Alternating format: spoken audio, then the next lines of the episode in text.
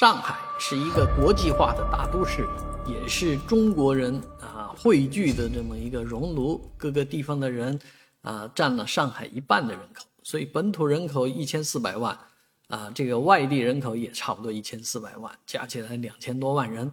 啊，济济一堂。那这里面会产生一些什么问题呢？那就是今年的立冬的微博热搜第一名居然是火锅。啊，在立冬吃上一锅热腾腾的火锅，成为上海人的喜好啊！这一下让很多本土上海人非常的不满啊！我们什么时候这个立冬的时候吃上这个火锅了啊？或者说上海人根本就没有这个立冬的这样的一个习俗，不过立冬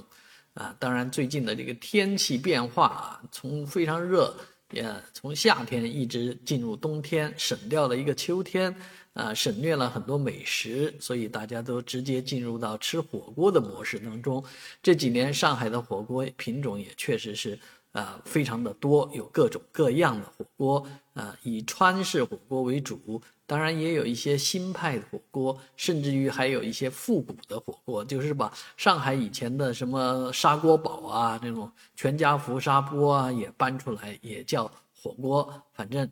一一些，在餐馆里面啊，热气腾腾的，一一桌人，一家人，一堆人，一